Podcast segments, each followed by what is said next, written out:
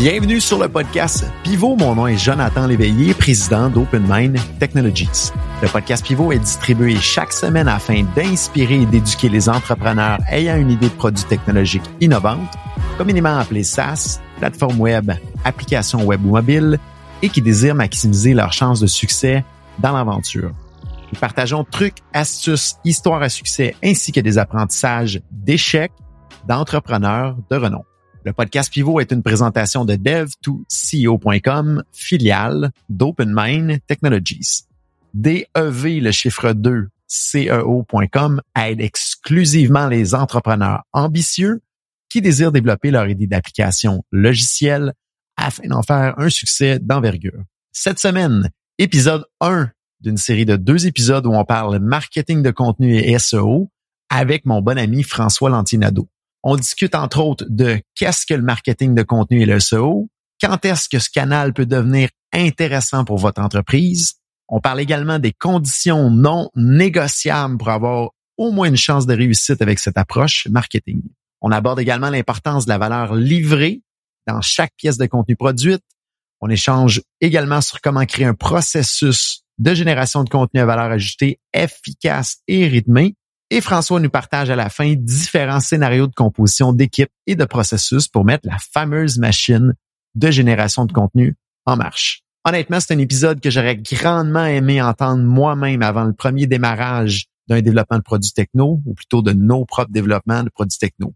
Ça nous aurait sauvé beaucoup de temps et beaucoup d'argent. J'espère que vous aimerez le contenu autant que j'ai aimé faire cette entrevue avec François.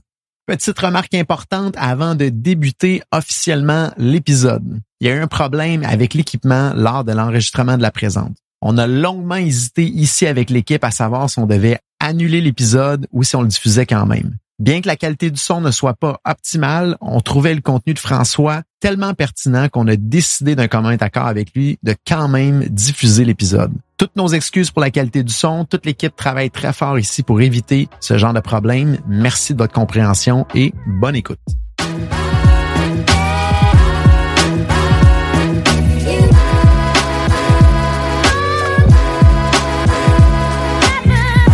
François Lantinado, merci pour la quatrième fois sur le podcast avec nous. C'est toujours un plaisir d'avoir une discussion avec toi. François, qui est le fondateur de Ça se passe. On pourrait présenter qu'est-ce que ça se passe dans quelques secondes. Mais je veux juste faire une aparté. J'ai eu la chance de rencontrer François sur le podcast épisode numéro 11 où il nous a conté un peu son histoire euh, dans la précédente entreprise euh, Snipcart qui a été achetée par l'entreprise Douda. J'ai la chance de rencontrer beaucoup de personnes euh, dans une année, mais rarement les gens qui m'ont touché autant que François dans son histoire, dans son émotion qu'il transmet, puis dans son parcours. Je vous invite fortement à écouter l'épisode numéro 11 et numéro 12 qui est euh, l'histoire de François, la partie 1 et la partie 2, parce que François a plus qu'une vie en, quelques années, euh, dans les dernières années d'entrepreneur qu'il a eu. Donc, épisode 11 et 12, vraiment intéressant et émotif comme épisode. Et on a tourné la suite, l'épisode 31, qui était euh, l'après fusion et sa sortie à ce moment-là. là, je vous donne un, bout de punch, mais allez écouter ça. Honnêtement, c'est vraiment inspirant comme épisode.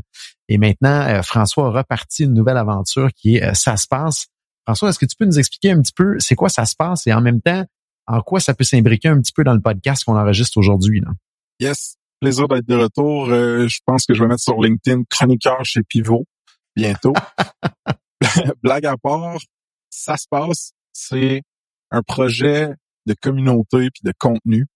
Le but, c'est d'augmenter la visibilité des SAS au Québec, d'augmenter le nombre de professionnels qui s'épanouissent en SAS au Québec, puis aussi euh, la densité et la qualité de notre communauté SaaS. Fait qu'on fait ça avec un podcast deux fois par semaine, un événement une fois par mois, une base de données des SaaS au Québec qu'on nourrit tranquillement. Bon, pour le long terme, ça va être plus euh, plus fancy que tout ça, mais euh, pour l'instant, c'est ça qu'on fait. Je tripe vraiment beaucoup.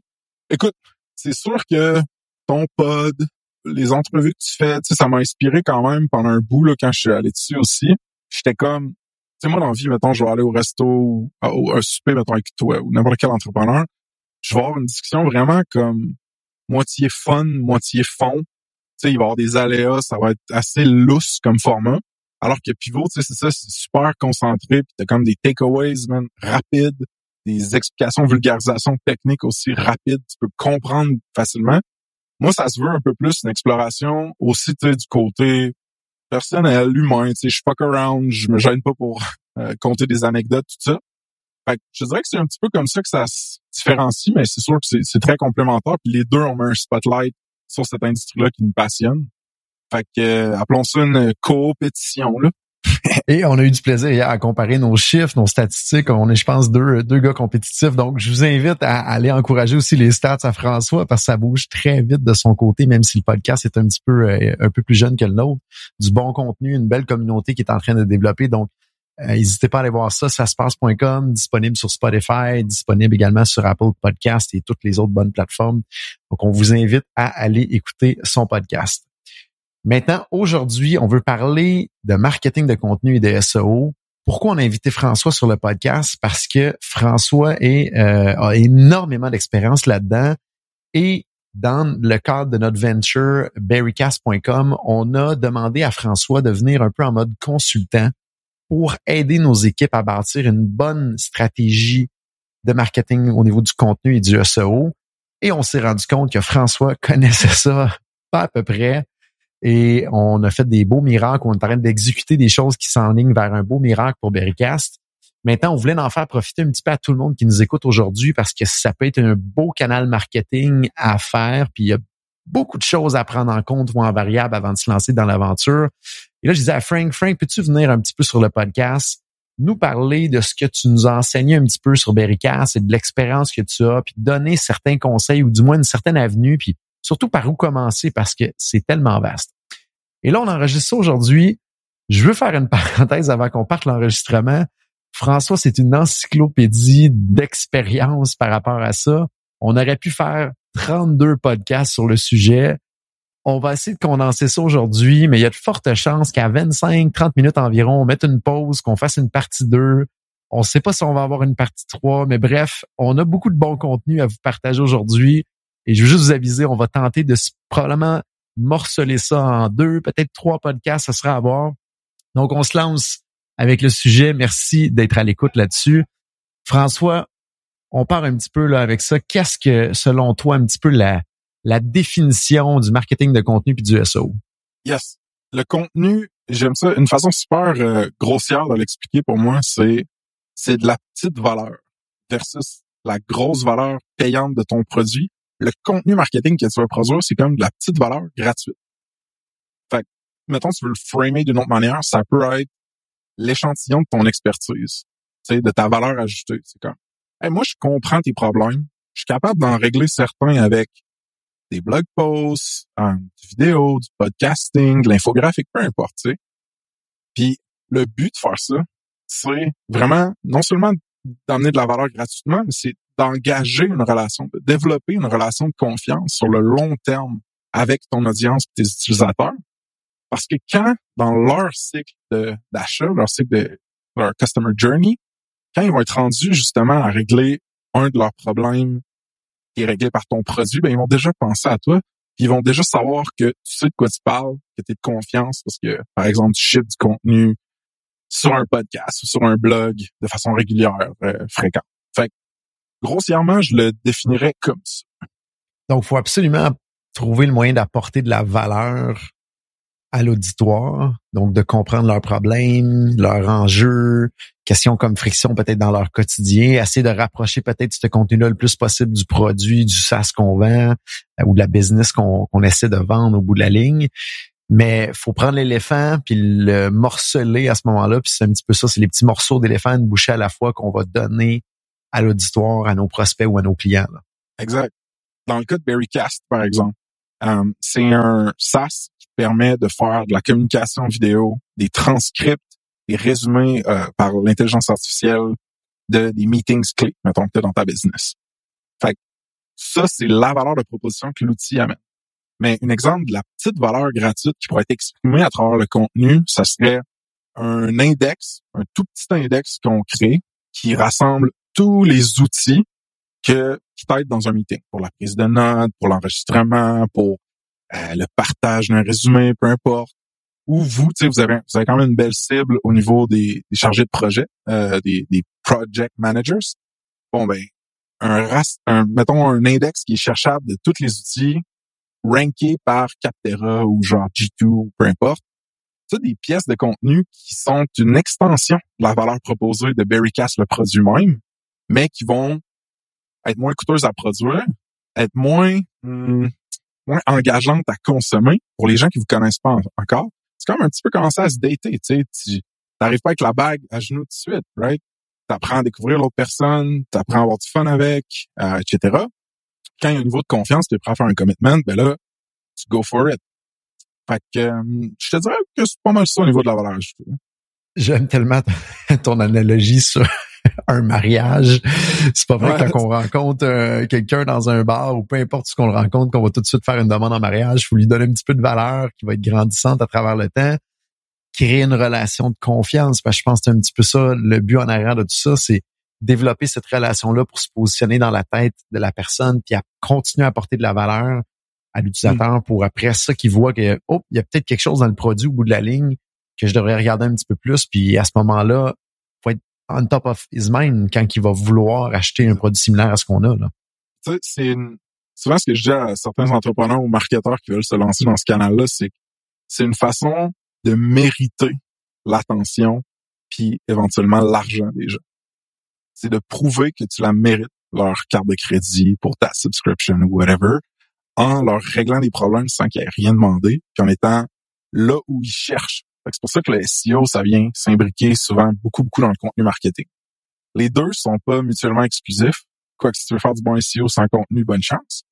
Mais euh, tu pourrais avoir un canal de distribution pour ton marketing de contenu qui est purement organique, avoir un flow de, je sais pas, avoir des groupes sur Facebook, LinkedIn, poster exclusivement là, puis avoir un call to action à la fin du contenu sur ces plateformes, qui est comme inscris-toi à notre webinaire, par exemple, puis après ça, t'obsède ce monde-là.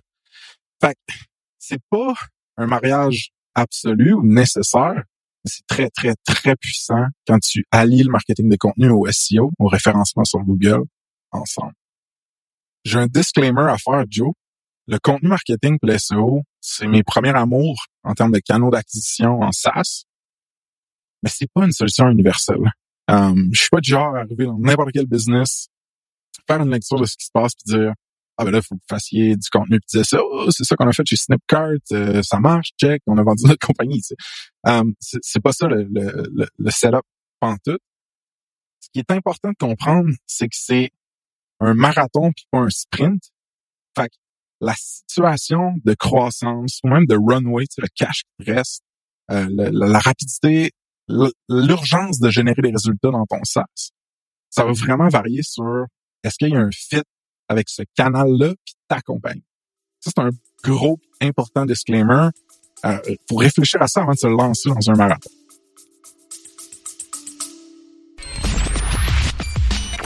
Vous avez une idée de produit techno à développer et vous vous demandez suis-je prêt à le faire? Bonne nouvelle, dev2co.com rend à votre disposition un mini questionnaire gratuit en ligne qui vous permettra de parfaire votre réflexion et surtout de valider à quel point vous êtes prêt ou non à démarrer le développement de votre idée technologique. Rendez-vous au dev2co.com slash évaluation DEV, le chiffre 2, CEO.com slash EVA, LUA, T-I-O-N. Sur ce, de retour à l'épisode en cours.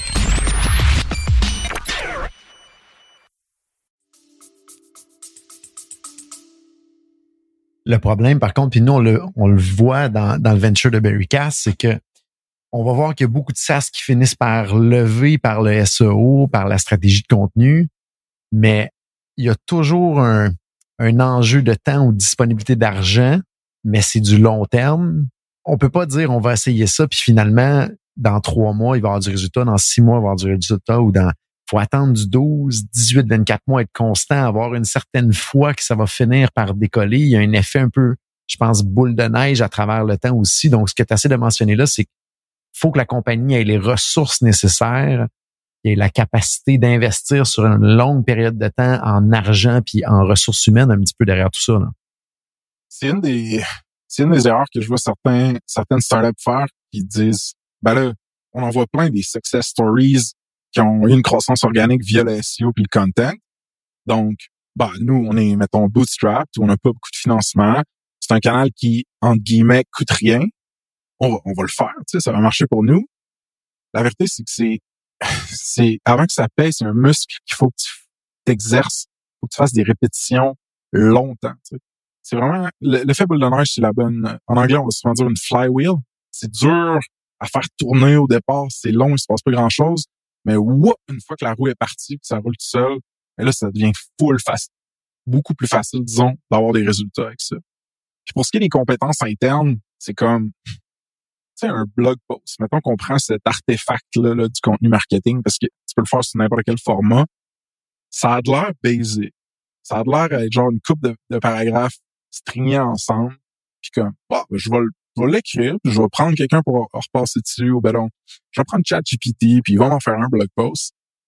Mais la vérité, c'est que c'est très, très, très compétitif l'espace de l'attention en ligne et aussi le real estate, donc la, la, la, bande, la, bande de visibilité que tu as sur les résultats de recherche de Google.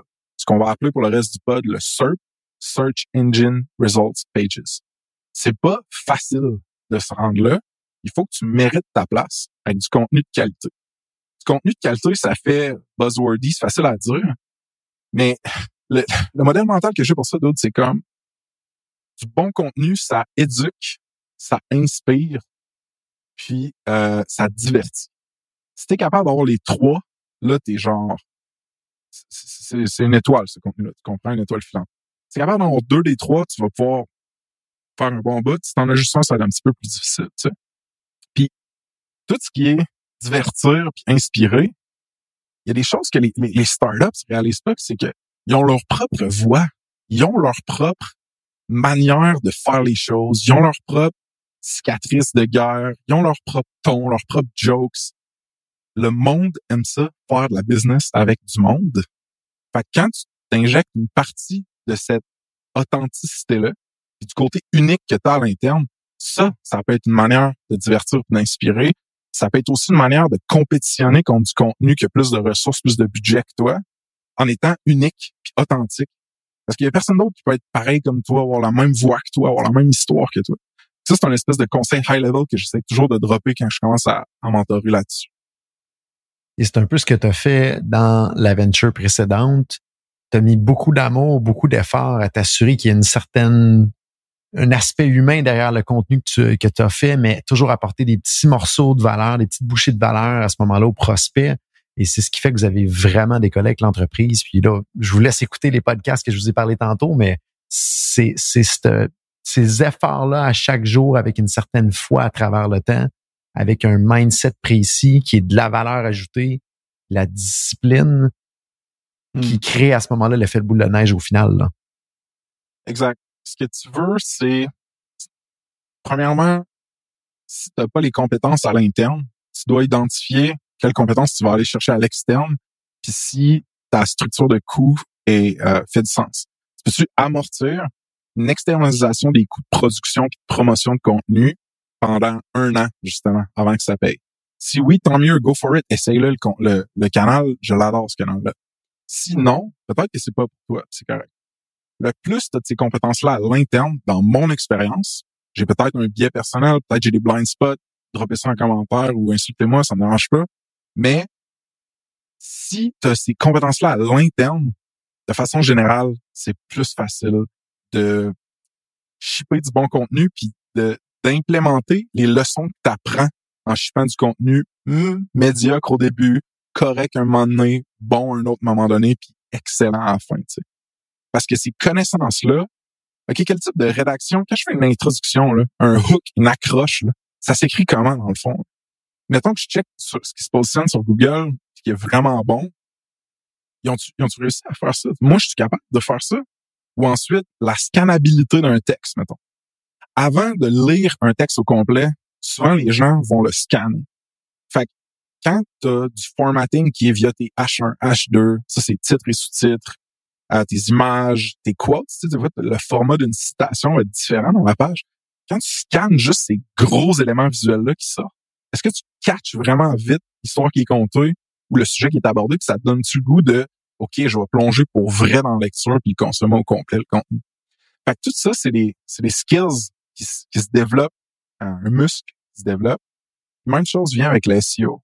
Des fois, tu vas essayer de peut-être probablement, tu sais, on, pourra en reparler là, de la recherche de mots-clés, mais tu vas viser des intentions de recherche. Les gens ils ont un problème, ils l'expriment sous une requête à Google. On va appeler ça un mot-clé, mais ce qu'il y a derrière un mot-clé, c'est tout le temps une intention. Au début, tu vas viser des trucs, sais pas nécessairement comment lire comme il faut le SERP, le résultat de recherche Google, puis tu catches pas nécessairement c'est quoi qui, qui est caché ou dissimulé derrière le mot-clé, dans la vraie intention. Fait que tu vas écrire un article que tu penses qui répond à l'intention, mais finalement, tu es un petit peu off de la coche. Tu vas être sa deuxième page, tu vas être 8, 9, 10e, tu comprends? Puis ces choses-là, il n'y a pas y a pas 37 manières d'être bon là-dedans, il faut que tu le fasses. C'est vraiment, c'est du training, c'est tu continues d'y aller. Puis la fréquence, t'en as parlé, Joe, c'est super important parce que non seulement, c'est doublement important. Ton audience va être plus facile à construire. Ça va être plus facile à construire une marque qui réapparaît dans la tête du monde si tu es fréquemment et fidèlement, tu sais, out there. Bon, tu passes sur social, tu passes sur ton infolette, euh, tu ranks sur Google pour quelques-uns des, articles ou des pages que tu fais, etc., etc. Ou sur YouTube, si, mettons, c'est ton canal de distribution. Fait que ça, c'est une chose. Mais les moteurs de recherche qui indexent du contenu utilisent un facteur de positionnement, un ranking factor, qui est justement aussi ça, tu sais, de, hey, est-ce que c'est un site activement investi dans son contenu puis dans son éducation de, l'audience, est-ce qu'il y a une fréquence de publication de nouveaux contenus frais pour mes utilisateurs à moi, Google, mettons? Si oui, ah, peut-être voir un petit bump là-dedans. On s'entend, là. Google, c'est genre plus que 200 ranking factors, ça change à chaque mois. Fait que la pondération de ces différents ranking factors-là euh, varie. Par contre, le principe reste le même.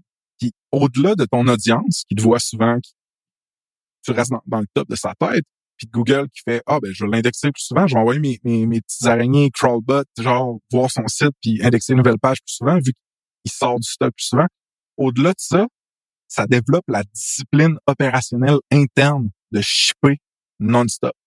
Puis je m'en fous de qu'une startup ship une fois par mois, mais je veux qu'elle ship chaque mois, mettons. Une fois par semaine, parfait. Es-tu capable de maintenir le pace de une pièce de contenu par semaine, go for it. Mais genre, l'important, c'est la fréquence puis le long terme. Je comparais pratiquement ça à aller aux Olympiques, mais au lieu que ce soit quatre ans, moi, je mettrais deux ans dans ma tête. C'est, on s'en va aux Olympiques, puis il faut s'entraîner continuellement à chaque semaine à devenir meilleur, puis à shipper un petit quelque chose qui est un article de blog. Puis on faut, se donner une à deux ans avant de voir est-ce que ça commence à lever et à donner du résultat. Puis il y a de fortes chances que les six premiers mois ça fasse pas vraiment de sens ou de valeur ce qu'on va sortir. Vous pouvez grandement réduire cette perte de temps-là si vous avez une bonne personne comme François autour de vous euh, qui peut vous aider puis vous conseiller à vous, bien vous structurer. Nous, notre côté, on a perdu plusieurs mois au début à essayer de le faire mm. comme on pensait que ça devait être fait. Et il y a tellement plus que juste dire on écrit quelque chose, il faut vraiment bien le réfléchir, faire les bonnes recherches. Il y a une technique d'écriture, il y a une réflexion derrière l'écriture. Puis vous allez voir, il y a plein d'autres trucs qu'il faut faire aussi. Parce que c'est bien beau écrire pour avoir du trafic, mais faut que ça convertisse par après. Donc, je vous invite fortement à vous euh, entourer de personnes comme François pour vous aider. Là. Ouais, ben, merci pour le shout-out. Là. En plus, en même temps que je monte ça se passe, je fais un peu de consulte, fait que je vais le prendre. Merci mon gars. Mais il y a une chose que je dis souvent au monde, c'est Là, tu vas ouvrir ton Google Analytics. Ça fait trois mois que tu fais du content, puis tu as genre 17 views. Tu es découragé parce que ça t'a pris plusieurs heures produire et promouvoir chacune des pièces. Parce que la promotion, c'est super intéressant. Pas double-cliquer là-dessus. Puis là, t'es comme ça, ça c'est essoufflant, genre, tu sais, je suis pas encore bon. C'est la même chose que si tu commences à aller au gym ou à faire n'importe quoi, là. Au début, il faut que tu embrace the suck. Tu vas pas être bon, il faut que tu acceptes ça, que tu, te soumettes à ça. Par contre, une affaire que le monde réalise pas, c'est la recyclabilité du contenu souvent. je m'explique. Une pièce de contenu qui parle d'un problème que ton audience vit. Euh, on a de la misère à suivre les takeaways des meetings parce que il y a tout plein de monde qui parle, il y a personne qui prend de notes, n'y a pas de suivi officiel de fait après. Mettons, les exécutifs euh, catch pas ce qui se passe dans le business, euh, whatever. Ben, mettons que tu écris une pièce de contenu sur les meilleures pratiques de note-taking en meeting. Mettons le contenu marketing, c'est pas juste ça que tu vas faire probablement. Surtout quand tu es en train de lever ta startup, tu essaies différents canaux. right? Si tu fais n'importe quel type de vente, OK? N'importe quel vendeur vont te le dire, souvent, on va se faire des séquences d'emails où est-ce qu'ils vont, ils vont ajouter de la valeur avec justement des petits assets comme ça ou des petits, des insights, des petites études qui partagent comme gratuitement, qui sont comme, hey, tu sais, faire un call pour explorer plus notre produit, peu importe. Ce contenu-là, là, il peut être utilisé et partagé avec des moyens à gros clients potentiels, par exemple. Il peut être partagé à l'interne pour faire triper ta team. Puis ta team soit comme, hey man, là, je comprends mieux, mettons, tel problème que mon audience a là. Parce que moi, dans le fond, je suis un back-end developer ou ben je suis dans l'infra. Puis comme, je sais pas, man, c'est quoi que mon persona ou mon ideal customer profile il y a vraiment comme problème. Mais là, notre CEO ou ben notre directeur marketing ou whatever, il écrit un blog post. Puis ouais, il y a 17 views sur Google Analytics, mais man, c'est genre une étude de cas vraiment deep sur un des pains que notre outil règle. Fait que ça build de l'empathie pour l'audience à l'interne. Ça build aussi une certaine fierté à l'interne de voir comment on communique, comment on s'exprime comme équipe, nous autres. Puis nous, on a vraiment, vraiment joué là-dessus dans Snipcart. On faisait une rotation volontaire des gens qui étaient auteurs sur notre blog sais, on s'entend là, mon dev backend d'infra ou whatever, je faisais pas faire euh, un, un, essai poétique là, tu sais, j'étais comme man, moi juste juste juste des bullet points sur un sujet technique que tu connais qui pourrait aider nos euh, notre audience. Nous, c'était les programmeurs beaucoup chez Snipcart. Puis moi ensuite, comme j'étais j'étais beaucoup copywriter dans, dans, dans mes débuts, moi je vais compter une histoire autour de ça. Puis là comme SEO guy, je vais aussi optimiser pour une intention de recherche autour de ça. Tu sais mais après, c'est sa tronche, son nom, son titre qu'on mettait euh, comme auteur du blog. Puis on demandait à cette personne-là si elle est à l'aise, évidemment, tu sais, partager sur tes médias sociaux à toi, tu sais, aussi. Puis les comments qui rentrent dans ces pièces-là, c'est d'autres programmeurs ou d'autres clients, tu sais, qui parlent à cette personne-là. Fait que ça, ça t'implique vraiment plus, je pense, dans la réalité de mise en marché de ce que tu es en train de faire. Je trouve ça intéressant. Je, je fais une parenthèse sur un livre que j'ai eu la chance de lire puis que je réfère à beaucoup puis qui se rattache un petit peu à ce que tu dis, c'est des Sales Acceleration Formula de Marc Roberge, qui est un des fondateurs de HubSpot, qui, eux, prêchent par la génération de contenu puis d'apporter de la valeur. c'est le même qui ont bâti HubSpot et HubSpot sert, sert un petit peu à ça au bout de la ligne. Et ouais, il parlait d'une technique de euh, généralement si, vous écoutez ce podcast là puis vous voulez faire de la génération de contenu, ça veut pas dire que c'est vous qui devez le faire. vous pouvez trouver quelqu'un qui est bon un peu en mode journaliste. Fait que engager quelqu'un qui, qui, a une belle capacité à interviewer les gens puis une belle plume par la suite. Et il propose un mm. concept qui s'appelle euh, le Content Committee. Donc, vous pouvez prendre quelques personnes mm. techniques dans votre entreprise, vous pouvez prendre deux, trois clients, vous pouvez prendre euh, euh, des prospects, puis là, vous prenez peut-être une douzaine de personnes, puis vous dites à ce fameux journaliste-là que vous engagez peut-être soit dans votre organisation ou à l'externe, de faire une rencontre d'une heure par semaine en rotation sur chacun des joueurs de ce comité-là. Donc, si vous avez 12 personnes, généralement, ça va prendre une heure par, 12 semaines pour chacune de ces personnes-là. Puis ça vous permet à ce moment-là d'enregistrer cette session-là pour sortir l'information. Et cette information-là peut être déclinée en un, deux, trois, quatre articles de blog. Et nous, ce qu'on fait de notre côté, c'est d'en faire des podcasts, interviews-là. Moi, je fais un peu le rôle du journaliste. Exemple, aujourd'hui, on interview François, ça fait du contenu, ben ça peut, exemple, dans votre organisation, vous pouvez prendre ce concept-là et faire des pièces de contenu par la suite, qui est des articles de blog, des white papers, des études de cas euh, plus tard. Donc, ça peut être sous forme audio, comme on fait là, qui va être public, ou ça peut être privé, puis ensuite transmis en forme de contenu au bout de la ligne. J'ai tellement de trucs à dire là-dessus. OK, premièrement, c'est un, un Christy de bon point théorique, ce que tu apportes, mettons, comme, comme cadre, comme framework pour produire du contenu. Euh, c'est-à-dire externaliser euh, un petit peu la, la, la, création, ou du moins la, la récolte de l'essence du contenu. Tu sais. Où ce que la valeur puis les connaissances sont. Comment tu fais pour faire rentrer ça sans que ça, ça soit tout produit par toi puis ta recherche? Fait que ça, c'est vraiment bon. Je vais donner un exemple pratique pour supporter ça. On commence Snipcart, on est, on est pauvre, on n'a pas vraiment de budget. Faut qu'on trouve un moyen que ça marche. Moi, je suis capable d'écrire. J'aime ça écrire. J'aime ça apprendre sur le SEO. Je suis entouré de devs je leur, je, leur siphonne du savoir carrément à, longueur de journée. J'écris des articles de blog que je pense qu'ils vont aider des devs. Je commence à comprendre comment ils pensent. Nanana.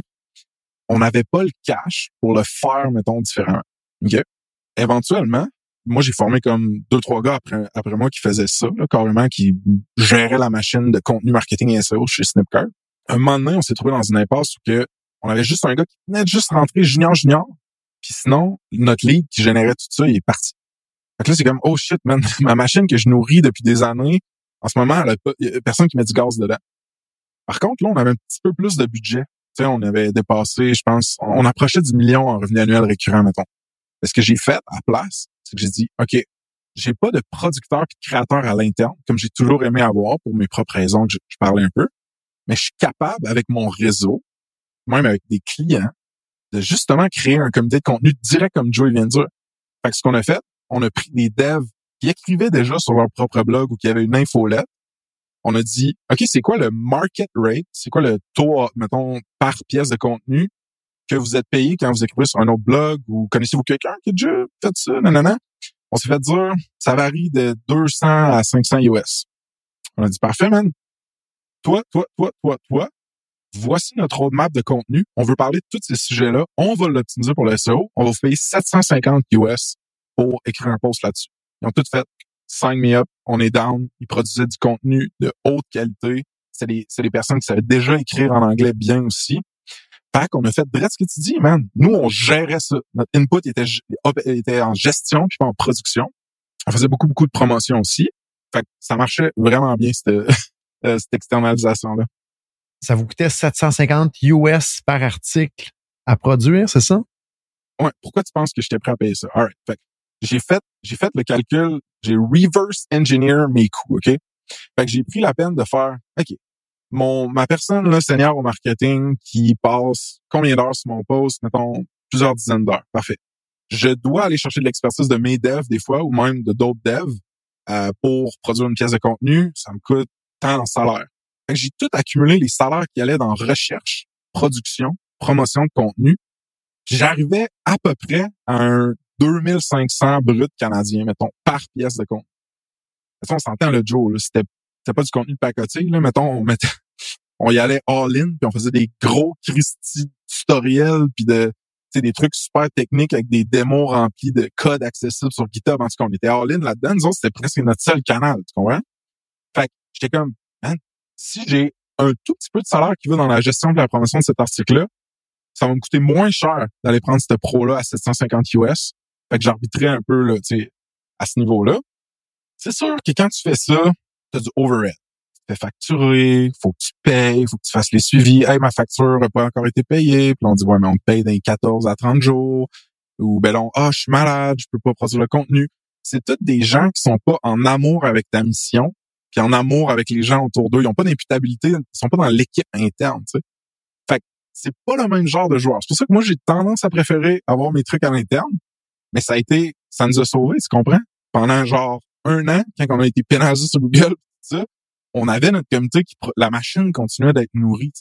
Et pour une compagnie qui est un peu moins technique, parce qu'on s'entend, ton dernier venture, c'était très technique, il faut faire des gros articles, que ce soit très précis. Euh, j'en conviens que ça fait du sens au niveau du dollar par article, mais ça serait quoi le, budget par article que tu penses qui ferait du sens pour une compagnie, là, un SaaS un peu plus euh, traditionnel, par exemple? C'est une bonne question, man. Je pense que la réponse facile, c'est faites tes maths. Là. Mettons, tu as généré déjà un petit peu de traction avec du contenu produit à l'interne. Tu es capable de faire tes maths dans tout ton funnel. Tu es capable de dire, ça me coûte en salaire à peu près ça produire une pièce. Sur 10 pièces que je fais, je pogne 20 sign-ups. Sur 20 sign-ups, je pogne genre 5 clients payants, mettons. Puis 5 clients payants, ça me ramène un LTV, Lifetime Value. Vous irez voir le pod à Joe qui explique c'est quoi. Lifetime Value de, je sais pas, genre 1000 pièces ou 5000 pièces. Fait que là, tu peux carrément, c'est comme, ça devient quasiment comme de la pub. Tu sais, Antoine, notre, euh, notre collègue commun de J7 pourrait te le dire, mais tu sais, ça devient juste un numbers game. C'est sûr que c'est plus nuancé, plus long à avoir les chiffres, genre pratico-pratique dans le contenu. Mais après, tu vas avoir ton budget à toi indépendamment de ce que le marché te demande comme prix. Après ça, je dirais que la réponse place, ça dépend, puis ça varie. Ça dépend du niveau d'expertise de ton secteur.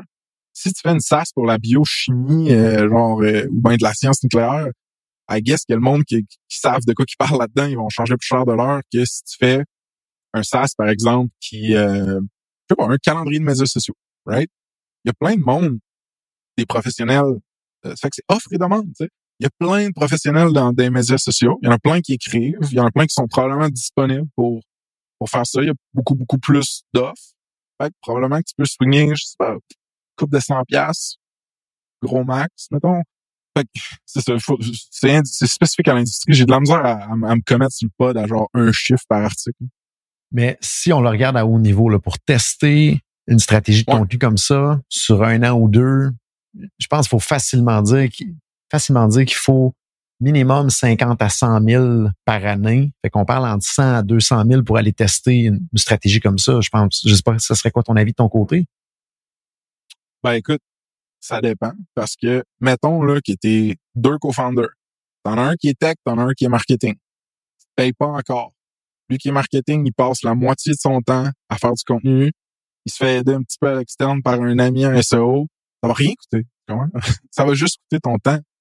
Mais si tu veux engager une personne senior en marketing qui est capable de produire du contenu de qualité, ça va être 70 minimum, je pense. 70 000 par année minimum. Après ça, tu as un autre jeu qui peut être, OK, j'ai quelqu'un de junior en marketing qui va gérer ces projets-là. Qui va trouver les freelancers les moins chers possibles sur Internet ou dans ma communauté ou dans mon réseau. Puis genre, cette personne-là va avoir un salaire, je sais pas, là. Ça peut, si c'est un stage, ça peut être anywhere, I guess, de 40, 50 jusqu'à, dépendamment de ton budget, là, 60 que. Mais si on regarde, mettons qu'on prend quelqu'un un peu plus expérimenté. Puis c'est ce que je vous recommande. Nous, on l'a essayé, le mode stagiaire, puis plus, euh, plus junior. On perd du temps, puis le temps, c'est de l'argent, honnêtement, surtout dans les fenêtres d'opportunité de SaaS. Prenez quelqu'un, mettons, à 60, 70 000. Déjà là, avec les avantages, bénéfices marginaux, on parle peut-être d'un 80 000 fois deux ans. On parle d'un 160 000, plus un consultant à la François qui est là, plus du temps d'interview des gens autour. Moi, je pense qu'on s'en sort pas entre 150, 200, 250 000 qu'il faut se mettre dans, dans, dans notre tête si c'est pas des founders, c'est pas des fondateurs qui mettent leur temps puis qui le facturent pas à l'entreprise. Je pense en bas de ça, ça vaut pratiquement pas la peine d'y aller parce qu'il y a une échelle de temps qu'il faut respecter, mais pour quand même il y a une échelle de dollars aussi à mettre sur la table pour passer à travers ce temps-là puis d'être en qualité puis en, discipline de publication. Encore une fois, je suis très frileux de lâcher un chiffre comme ça, puis que ce soit un, ancrage, un point d'ancrage dans la tête des gens, parce que, check, man, je vais te donner un autre modèle, OK? Puis tu me diras ce que tu en penses. C'est une personne euh, junior ou intermédiaire en marketing, euh, disons 60 k qui était quelqu'un à 60 k qui s'occupe de ton marketing à l'interne. Puis, euh, bon, dans le cas des euh, project managers, des chargés de projet, par exemple, cette personne-là, développe des relations sur LinkedIn ou dans les événements avec un paquet de chargés de projet. Puis elle leur dit, hey, on a déjà une, clientèle tu sais, qui commence à, triper sur Berrycast ou à triper sur notre produit, peu importe. Euh, puis on aurait le goût d'avoir votre voix sur notre blog. Ça vous tente-tu de faire un guest post tu sais, euh, sur notre blog? Nous, on va, on va vous promoter ça, tu sais, on va, on va vous distribuer à l'interne dans notre compagnie, chez certains de nos clients, tu sais, on va partager cet article-là avec plein de monde ne, ne pas sous-estimer deux choses. L'ego des gens, la vanité des gens, le monde aime ça avoir leur face sur genre un, blog, une vidéo, sur un podcast. Puis deux, pour être moins cynique, disons, la, la volonté d'aider de plusieurs personnes. Tu sais, quelqu'un qui tripe, mettons, project management, trouve ça cool votre tool, tu dis, hey, ça doit être vraiment bon en genre de, je sais pas, le résumé Scrum, genre ou n'importe quoi. Euh, ça te tente-tu d'en parler sur le blog? On va t'aider pour que ce soit moins lourd. Ben, là, ça va juste te coûter le salaire interne dans cette optique-là, tu comprends? Fait que ton, ton 200 000 vient de se faire couper une partie, une grosse partie, tu sais. Fait que moi, je suis toujours en mode créatif. Comment tu peux réussir à aller chercher de la valeur puis en donnant autre chose que justement de l'argent pur et dur? C'est sûr que si tu veux faire un play en bonne et due forme, de tester pendant deux ans avec des, du monde qui savent ce qu'ils font, je pense que ton price range fait du sens, là. Par contre, c'était pas de dire ce price range-là, mais tu sais, Snipcart, mettons là, que ça nous coûtait ça euh, en termes de salaire. annuellement, je l'avais pas calculé. Là. Euh, on faisait toujours bien au-dessus d'un million US, là, tu comprends, genre? Tu sais, on, on faisait les retours à long terme de cette stratégie-là, on faisait rien que ça, tu sais. Ramenait bien plus que ce qu'on mettait dedans. C'était toujours de plus en plus facile de ranker sur Google, de, de viser des mots-clés qui étaient plus difficiles, plus corsés, on a augmenté notre autorité de domaine, toutes ces belles métriques d'SEO-là, tu sais. Fait c'est juste, c'est ça. C'est un play qui marche à long terme. J'aime, euh, j'aime comment tu le vois. J'aime comment tu le vois. Dernier point avant qu'on, je pense, on termine la partie 1 de cet épisode-là parce qu'il nous reste beaucoup de points intéressants puis je veux qu'on prenne le temps puis déjà là, le temps avance vers les 40 minutes.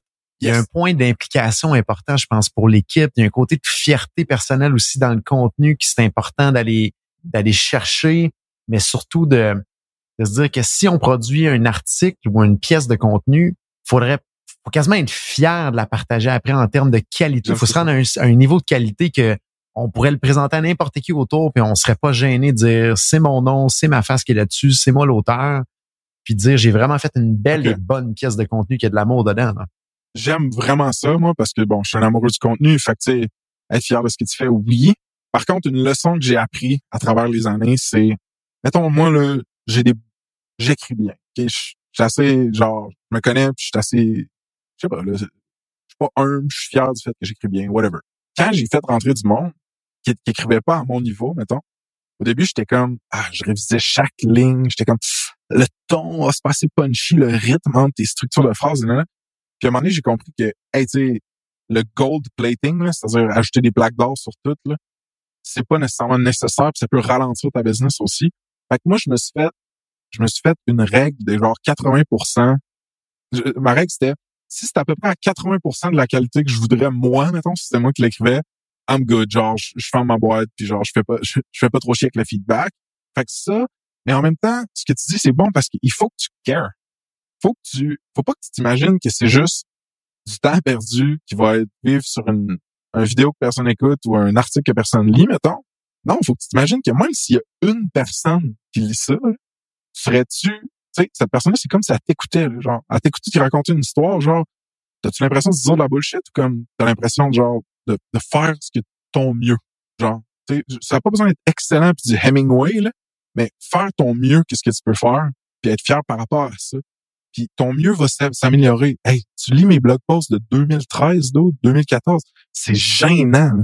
C'est gênant. J'ai quasiment le goût d'écrire à l'équipe Là, je suis là, puis dire, hey, désindexez donc une coupe, là, parce que si mon nom sort là-dedans, le monde va penser que je suis pourri.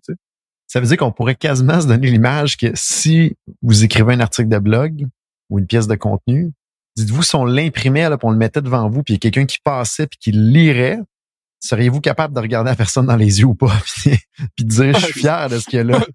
c'est ça qui va arriver, c'est juste qu'il n'y aura pas le contact de yeux à yeux, mais c'est un peu ça la réalité. Faut pas que vous soyez gêné quand quelqu'un va passer devant vous puis lire physiquement cette, pièce de contenu-là. Sinon, ça veut dire que c'est pas du bon contenu. Exact. Puis si c'est pas bon, le marché va te le dire, tu sais. L'audience va faire un commentaire de merde ou avoir un bounce rate élevé, tu te pas positionneras pas sur Google. Quand tu l'envoies individuellement à quelques personnes intéressées, ils vont pas répondre ou dire je suis pas bon, whatever, tu sais. Puis c'est correct embrace the suck au début, right? Fait que, éventuellement, tu vas t'améliorer, mais faut, faut que tu fasses du mieux que tu peux. Um, une autre affaire pour juste pour finir, Joe, c'est faites des trucs qui vous font triper. Tu sais, moi, j'aime ça écrire. Fait que faire du contenu textuel, ça faisait du sens. Ben, sais-tu ce qui faisait triper ma team aussi? Écrire du code. Bon, ben, on avait des programmeurs, nous, comme audience. Fait on faisait du contenu écrit, puis il y avait un paquet de code dedans parce qu'on rentrait creux dans le code. Avec JC, on en a déjà parlé pour Berrycast, Jean-Christophe, le CEO. Tu sais, Berrycast, faire des beaux Berrycast, puis utiliser les, les transcripts que Berrycast fait, puis tout ça, juste ça, c'est une manière de créer du contenu. Tu peux les embed dans une page, tu peux les partager dans une infolette, puis tout ça. Tu sais, les, ta team, ils traitent sur leurs produits, ils peuvent l'utiliser pour produire du contenu. Si vous êtes, si vous haïssez ça, écrire, mais que vous êtes genre à l'aise, mettons, au micro ou à la caméra, ça peut être du vidéo là, que vous produisez ou de l'audio, tu sais. Parce que si t'ailles ça pour mourir, ben là, faut que faut que ou que t'embauches quelqu'un d'autre. Si t'ailles ça pour mourir, ça marchera pas. Fait François, fin de la partie 1. Si vous nous écoutez, partie 2, on va tomber dans du crunchy un peu plus technique. On va parler de mots-clés, d'analyse de SRP. On va parler euh, de test first. SEO technique, link building, CTA, ROI, mais c'est toutes des choses que si vous mm. voulez faire une stratégie de contenu, faut que vous compreniez et du moins vous initier à ça. Donc, partie 2, ne manquez pas ça la semaine prochaine. François, merci beaucoup d'être des nôtres. As-tu quelque chose à rajouter avant de terminer? Ouais, ouais, c'est ça. J'espère juste que je vais pouvoir être disponible pour la partie 2 si l'araignée, elle me mange pas, parce que là, je la vois pas puis je capote un peu. Ben, merci de ton temps. Merci François. Merci à tous. À la semaine prochaine.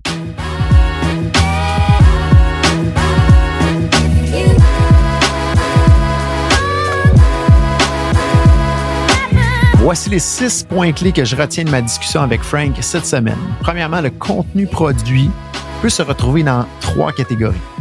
Inspirer, éduquer, divertir.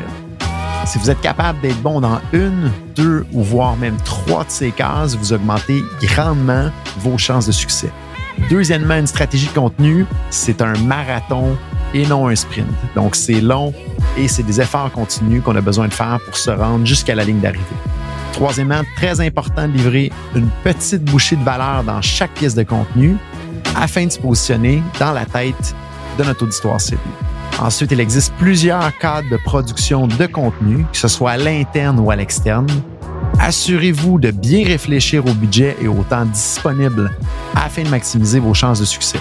Et en dernier point, arriver à succès en production de contenu demande beaucoup d'efforts, de temps et de discipline. C'est une des raisons pourquoi la majorité des gens n'arrivent pas à succès dans cette stratégie, mais c'est en même temps pourquoi cela peut apporter autant de résultats positifs au final si jamais vous persévérez et mettez les efforts requis.